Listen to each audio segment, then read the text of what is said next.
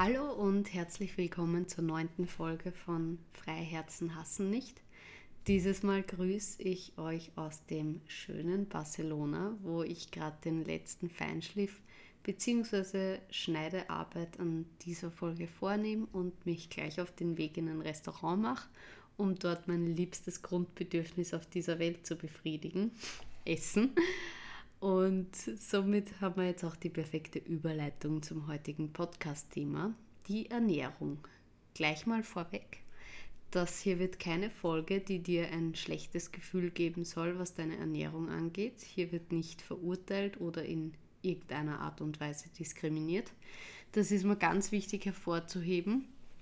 Ähm, wer frei von Sünde ist, der oder die werfe den ersten Stein.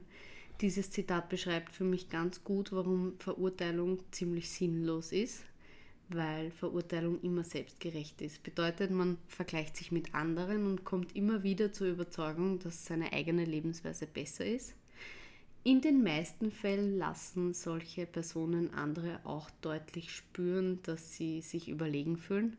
So ein Verhalten mag keiner und deswegen machen wir es nicht ganz einfach. Ähm, das Thema Ernährung war wieder ein Community-Wunsch, ist aber auch so ein persönliches Herzensthema, weil ich gerade in den letzten Jahren so enorm viel auf diesem Sektor dazulernen durfte. Wie wir alle wissen, gibt es zig verschiedene Ernährungsformen, ob jetzt die am meisten verbreitetste Mischkost, bei der im Prinzip alles erlaubt ist, es wird alles gegessen, dann gibt es die Vollwertkost, das bedeutet dasselbe, nur dass die Lebensmittel eben so wenig wie möglich verarbeitet sind. Vegetarismus kennen wir uns eigentlich alle mittlerweile schon aus oder sollten uns auskennen, Veganismus auch. Ähm, pesketarische Lebens-, also beziehungsweise pesketarische Ernährungsform gibt es dann auch. Das heißt, es ist ähnlich wie der Vegetarismus, nur wird da eben äh, Fisch gegessen. Dann gibt es Rohkost oder Paleo. Das Paleo finde ich immer sehr spannend. Das ist eine Steinzeiternährung. Da wird auf Zucker, Kaffee, Alkohol, aber auch auf Getreide, Hülsenfrüchte, Milch, Milchprodukte, Zusatzstoffe und verarbeitete Lebensmittel verzichtet.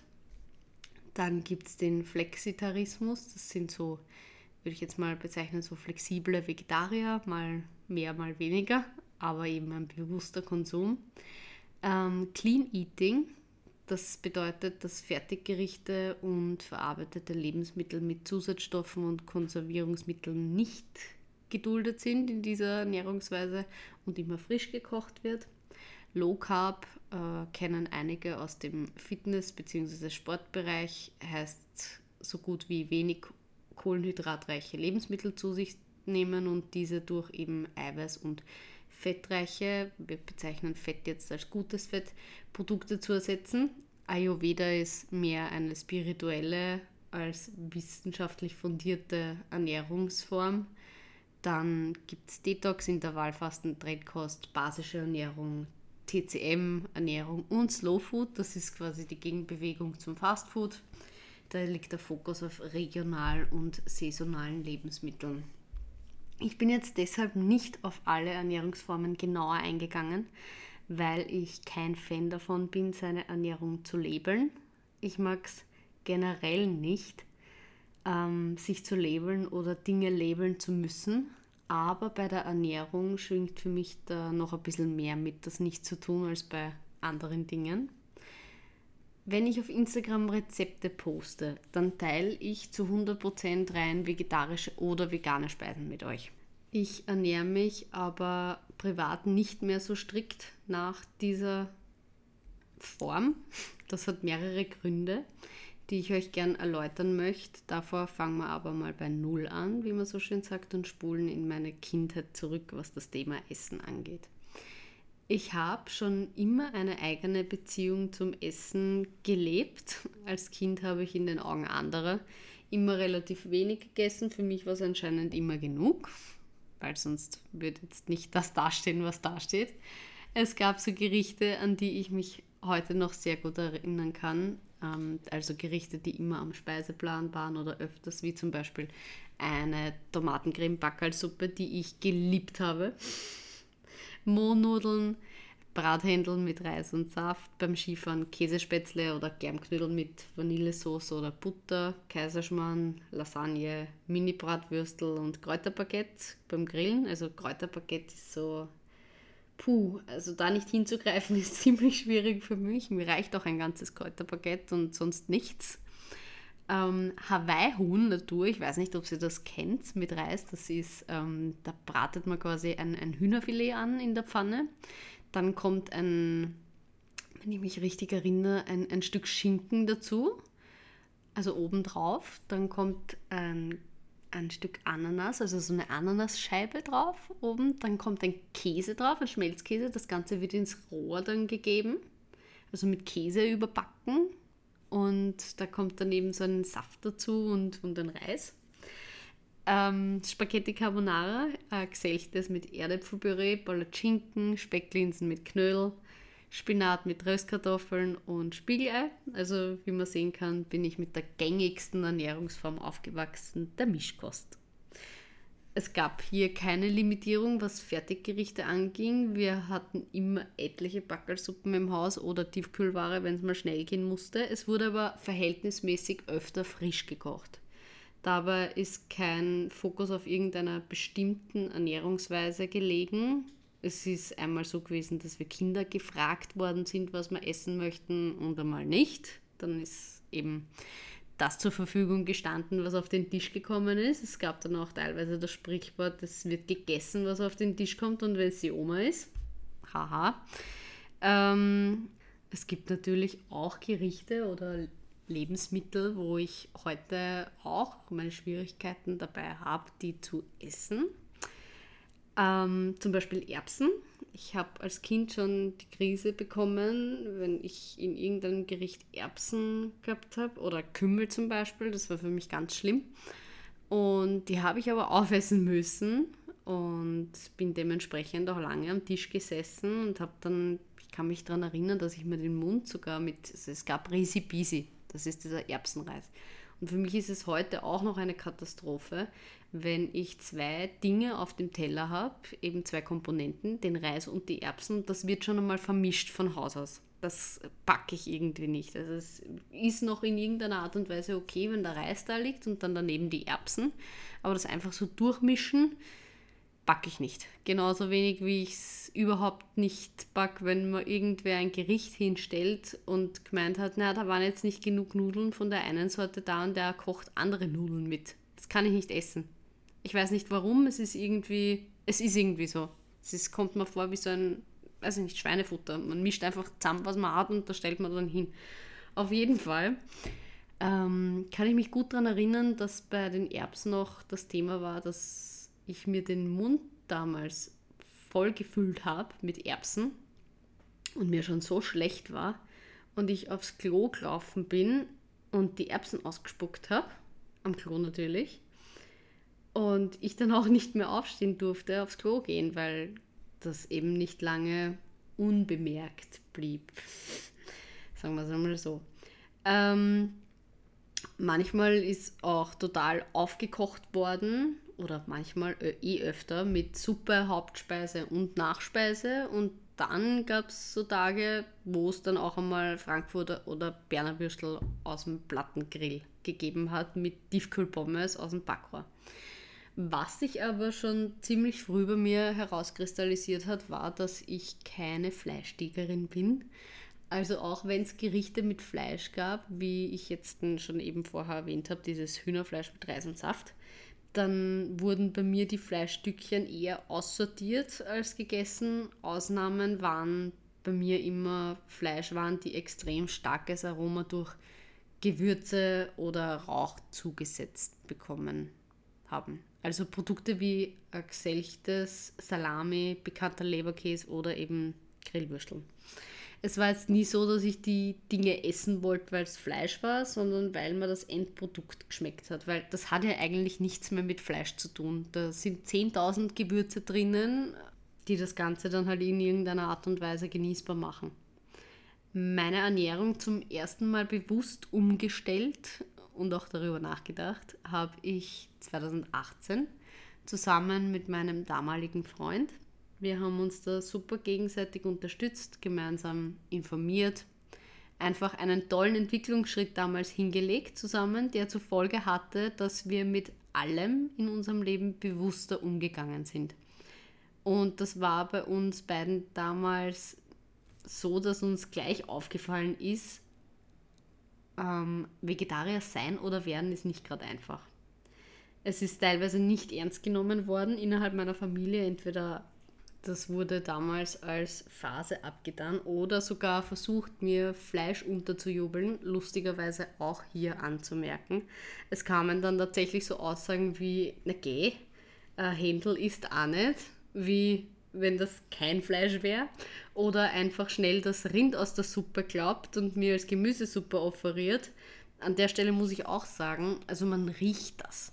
Man riecht sogar, bevor man es schmeckt, dass da Fleisch drinnen ist. Jeder, der kein Fleisch mehr isst, jeder, die kein Fleisch mehr isst, weiß ganz genau, was für einen Geruch ich meine. Das ist so leicht süßlich, wie alle Dinge sind, die halt dann irgendwann verwesen.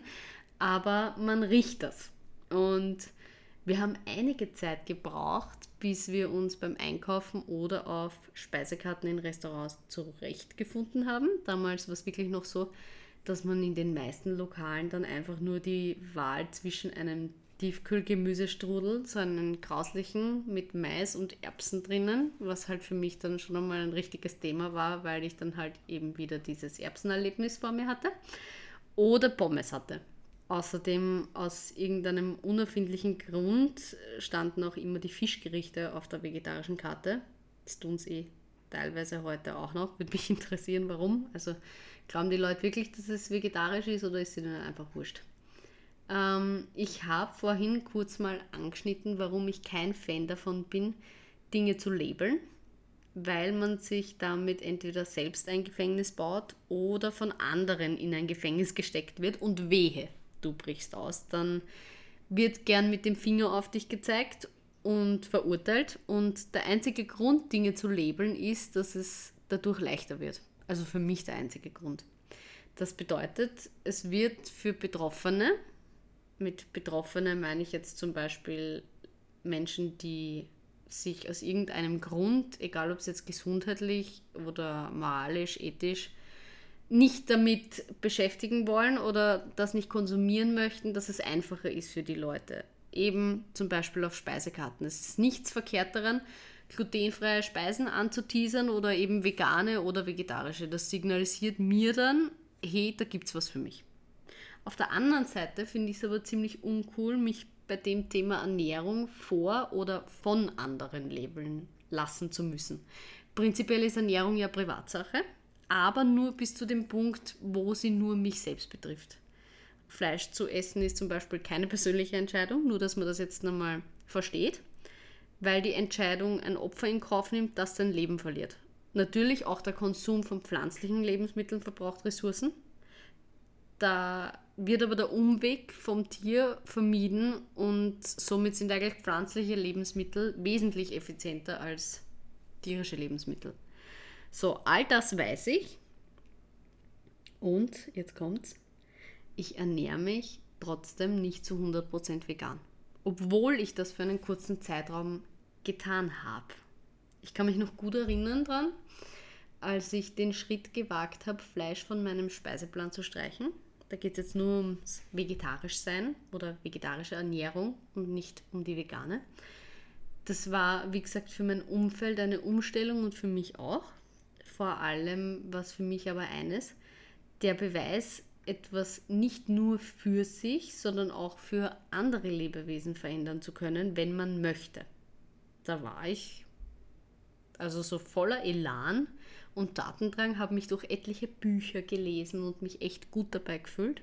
Vital auf der einen und verantwortungsbewusst auf der anderen Seite, weil man muss halt auch schon dazu sagen, dass ich wirklich ähm, gesundheitliche Veränderungen bemerkt habe, als ich aufgehört habe, Fleisch zu essen die sich wirklich auch noch bis heute ziehen und wo ich echt total froh bin, dass ich das gemacht habe. Also ich habe chronische Kopfschmerzen gehabt, die waren weg und Magenprobleme auch immer, wenn ich Fleisch gegessen habe. Wie ich dann damit aufgehört habe, hatte ich auch keine Verdauungsprobleme mehr. So, das war alles so lange cool, bis dann so eine vegane Tierärztin um die Ecke kam auf Instagram mit einer ziemlich großen Reichweite. Mittlerweile auch. Ich habe mir das jetzt, bevor ich mich mit der Folge beschäftigt habe, habe ich mir ihr Profil noch einmal angeschaut, weil ich mir gedacht habe, ah, ich würde jetzt gern wissen, wie die so drauf ist, ob es vielleicht noch immer so drauf ist wie damals oder schon ein bisschen softer unterwegs ist. Ähm, die hat mich richtig zur Sau gemacht aufgrund meiner Ernährungsweise. Mich, die ich stolz drauf war, nach Jahrzehnten endlich was verändert zu haben und Vegetarierin zu sein. Also es war ja für mich ein extrem großer Schritt. Man muss auch dazu sagen, dass ich die erste Person bin aus meiner kompletten Familie, ähm, die das gemacht hat. Also es war jetzt niemand da, der mich irgendwie in irgendeiner Art und Weise angeleitet hat, sondern ja, ich habe mich selbst darüber informiert. Ich habe das mit meinem Freund gemeinsam gemacht. Der war mir da schon eine große Hilfe dabei. Und es war so ein erster richtig großer Schritt, den jetzt zum Beispiel der Kleine dann, der Zauberer, nicht machen muss, weil er mit einer anderen Ernährungsform auch aufwachsen wird. Diese Dame hat mir auf jeden Fall einen ziemlich aggressiven äh, Kommentar an den Kopf geworfen. In einer Art und Weise, dass ich eigentlich ja mir jetzt an den Kopf greifen muss, rückblickend. Und zwar, dass ich gleich wieder mit dem Blödsinn aufhören kann, weil ich durch meinen Konsum immer noch die halbe Kuh umbringe. Danach habe ich mich nicht nur ziemlich schlecht gefühlt, sondern mich auch wochenlang hinterfragt, ob es denn wirklich so gar keinen Sinn hätte, was ich da tue. Ähm, diese Dame, diese nette Dame, wurde für mich das Paradebeispiel dafür, was ich nie sein wollte. Extrem. Extremismus per se ist nämlich nie gut, egal auf welchem Gebiet. Aber das ist auch so eine Sache, für die die Menschheit, denke ich, noch ein bisschen brauchen wird, um sie zu verstehen. Auf jeden Fall habe ich nicht nur nicht damit aufgehört, mich weiterhin vegetarisch zu ernähren, sondern auch bevor diese Dame mich höflich auf mein Vergehen hingewiesen hat, mich mit der veganen Ernährung auseinanderzusetzen und das auch weiterhin zu tun. Der einzige Grund, warum ich nicht betont habe, dass ich mich damals schon vegan ernährt habe, war, dass ich Angst hatte, etwas nicht richtig zu machen und mich deshalb dann nicht damit labeln durfte. Das bekommt man jetzt schon mit, wie sinnbefreit das Ganze ist, oder? Jetzt gibt es aber Menschen, die hätten an meiner Stelle damals vielleicht so reagiert, dass sie sich gedacht hätten, okay, ähm, das macht eh keinen Sinn, was ich da tue, weil die Tante mich da so angeht, also höre ich jetzt gleich wieder auf damit und lasse das mit der Veränderung und gehe wieder zurück in meine Komfortzone, weil es da sicherer für mich ist. Und dann sind wir genau an dem Punkt, an den ich hin möchte. Mit aggressivem Extremismus erreichst du niemanden, der oder die von sich aus wirklich was verändern möchte. Du erreichst damit vielleicht die Leute, die das genauso sehen wie du und auch schon im selben Boot sitzen, aber das ist ja nicht der Sinn der Sache, weil du möchtest ja die Leute im besten Fall erreichen, die eben nicht im selben Boot sitzen, die du gerne in deinem Boot hättest. Ja? Und das schafft man nicht. Ich schaff's nicht, das ist genauso wie bei der Kindererziehung. Ich schaff's nicht, mein Kind von etwas zu überzeugen, wenn ich es anschreie dass sobald man schreit, geht eine Klappe zu. Und wenn ich wem aggressiv komme, kann ich nicht erwarten, dass sich der dann hinstellt und sagt, ah ja, ja, du, du hast recht. Nein, ich muss demjenigen oder ich kann demjenigen auf Augenhöhe begegnen, nicht verurteilend und hoffen, dass er vielleicht irgendwas erkennt davon.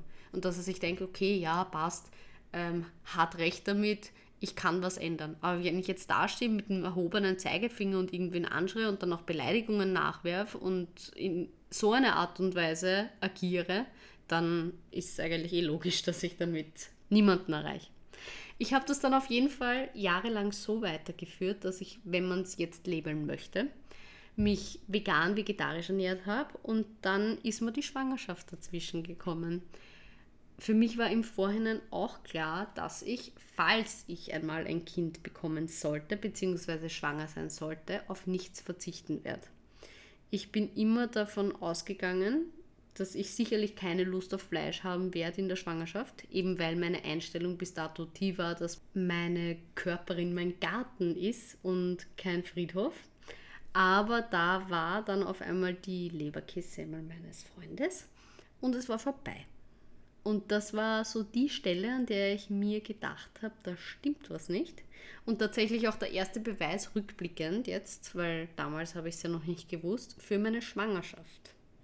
Ich habe dann die ganze Schwangerschaft über vielleicht achtmal Leberkäse gegessen, das war so mein Guilty Pleasure habe mich dennoch aber immer wieder bewusst dafür entschieden. Also einen bewussten Konsum gewählt, mich damit auseinandergesetzt, was da gerade in meiner Semmel liegt und es nicht einfach gedankenlos verschlungen. Und mit diesem bewussten Konsum ist es auch bei diesen achtmal Leberkäse vielleicht geblieben und nicht 15, 20, 30 Mal, weil eben wenn ich mich bewusst damit auseinandersetze, ist die Wahrscheinlichkeit eben höher, dass ich es vielleicht doch nicht mache, als wie wenn ich es jetzt einfach über mich ergehen lasse jetzt.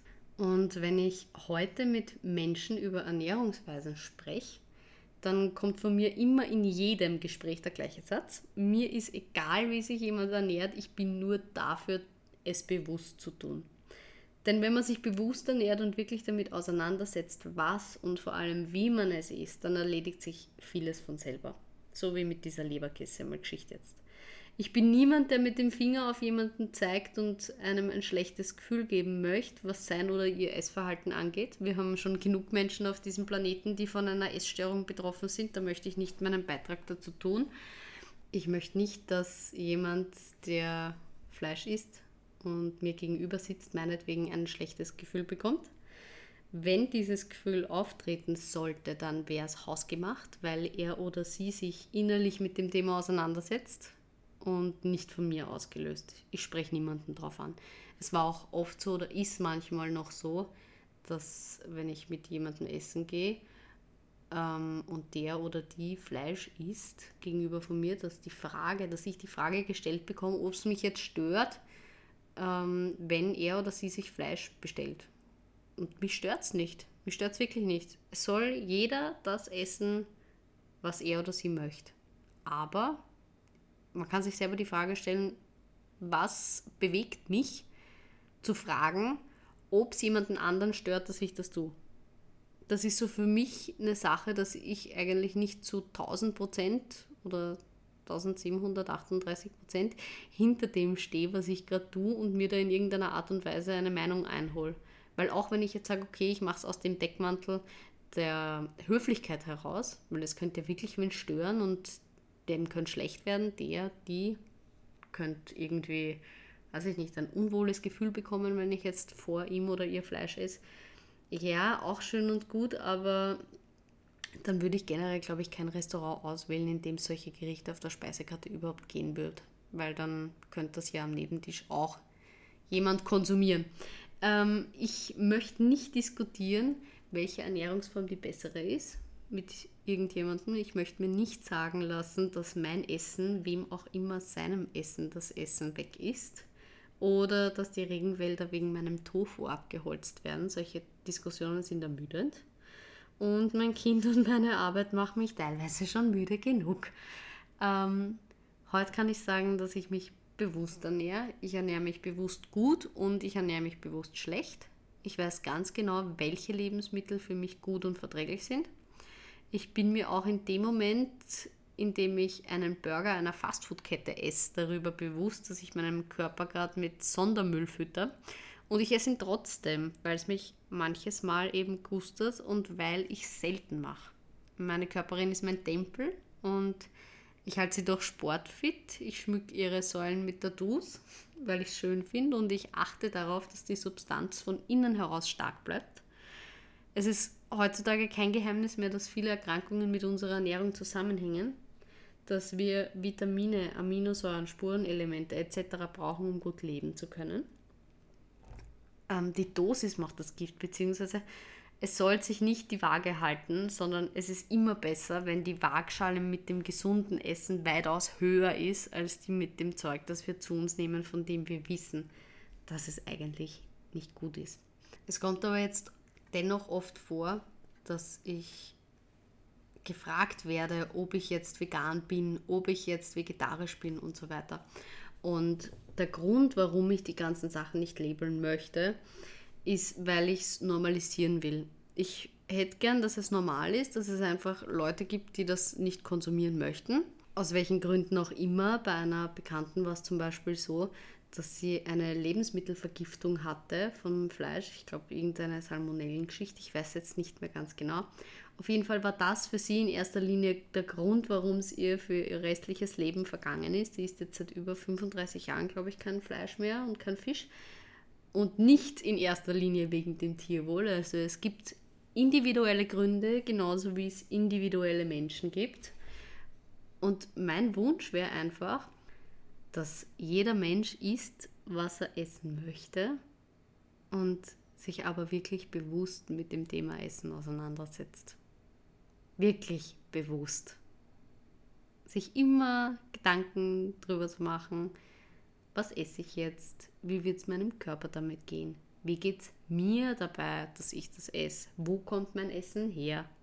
Das sind alles so Sachen, die wichtig sind, finde ich. Und ich habe mich persönlich mit ein paar dieser Ernährungsformen auch tiefer auseinandergesetzt, die ich am Anfang der Folge genannt habe. Und habe aber im Ayurvedischen ganz tolle Essensregeln gefunden, die ich jetzt nicht alle vorlesen werde, sondern einfach ein, ein paar davon anklingen lassen möchte, weil es logisch ist für mich und hoffentlich auch für dich. Ähm, eine der Essensregeln ist, dass regionale und saisonale Lebensmittel bevorzugt werden. Die Lebensmittel sollten frisch sein und die Aufmerksamkeit sollte voll beim Essen sein. Das ist auch sowas, wo ich sage, okay, äh, ich lege da meinen Fokus drauf, aber es gelingt mir nicht immer zu 1000 Prozent, weil ich nicht immer zu 1000 Prozent mit meiner vollen Aufmerksamkeit beim Essen bin, sondern eben gerade wenn man ein Kind hat, ähm, oft mal was schnell im Vorbeigehen in sich reinstopft oder wenn man selbstständig ist, äh, irgendwelche E-Mails am Handy beantwortet oder irgendwas erledigt oder wenn man nichts von beiden ist und einfach nur müde ist und seine Bedürfnisse stillen möchte und sich einfach vor den Fernseher setzt und etwas isst, dann ist das auch so eine Sache. Es ist dann halt nur Nahrungsaufnahme, es ist nicht Essen. Und ich zeige da mit keinem Finger auf irgendwen, sondern eigentlich der einzige Finger, mit dem ich auf irgendwen zeige, ist mein eigener und ich zeige auf mich. Ähm, ja, ich mache das auch. Aber ich habe mir diese Regeln aufgeschrieben und habe sie mir an den Kühlschrank gehängt, um mir bewusst zu machen, dass ich es vielleicht nicht mehr mache. Weiter geht es mit der Regel und ich finde auch den, die Bezeichnung Regeln finde ich jetzt nicht so unbedingt passend dafür, weil Regel ist irgendwie was Hartes, eine harte Struktur, aber das ist eigentlich so weich. Ähm, die Mahlzeiten sollten in einer harmonischen und liebevollen Verfassung eingenommen werden. Gutes Kauen ist sehr wichtig. Mahlzeiten sollten in angenehmer Atmosphäre mit angenehmen und freundlichen Menschen eingenommen werden. Und was ich auch unheimlich wichtig finde, die Mahlzeiten sollten mit Liebe zubereitet werden. Loben Sie den Koch, die Köchin. Das ist jetzt insofern schön und gut, wenn man das selber macht. Wenn man aber in einem Restaurant isst oder sich von jemand anderem das Essen zubereiten lässt, dann hat man da keine, keinen Einfluss darauf. Und ja, ich bin selber in der Gastronomie und ich weiß, wie viel Liebe manchmal in einem Essen steckt, wenn es stressig ist. Nämlich gar keine. Aber wenn man das selber macht, dann kann man da sehr viel beeinflussen. Das ist auch so eine Sache, wo ich jetzt für mich gemerkt habe, okay, ich koche wirklich viel selber, wirklich verdammt viel. Auch aus dem Grund, weil ich immer wissen will, was auf meinem Teller ist. Aber ich gehe halt auf der anderen Seite auch ziemlich gern essen, weil Kochen auch in irgendeiner Art und Weise natürlich mit Arbeit verbunden ist und nicht nur die Arbeit, die man beim Kochen aufbringt, sondern man muss sich halt vorher schon auch Gedanken machen, was esse ich überhaupt. Dann geht man einkaufen dafür und es ist halt alles ein längerer Prozess, den man sich ersparen kann, wenn man wohin geht und dieses Essen bestellt. Und ja, genau das werde ich jetzt machen. Ich werde mir jetzt mit einer Freundin was zum Essen holen. Ich danke dir auf jeden Fall recht herzlich dafür, dass du jetzt wieder bis zum Schluss zugehört hast, dass du bis zum Schluss dabei geblieben bist. Ich freue mich ähm, auf jeden, jede, die gerade zum ersten Mal reingehört hat und sich denkt, okay, cool, ich möchte bleiben, ich abonniere oder ich schreibe eine Bewertung. ähm, das freut mich wirklich immer irrsinnig. Ja, ich wünsche euch noch ein schönes, was auch immer, Wochenende, einen schönen Vormittag, einen wunderschönen, wunderschönen guten Morgen, einen angenehmen Abend, wo auch immer ihr seid. Habt es fein. Baba.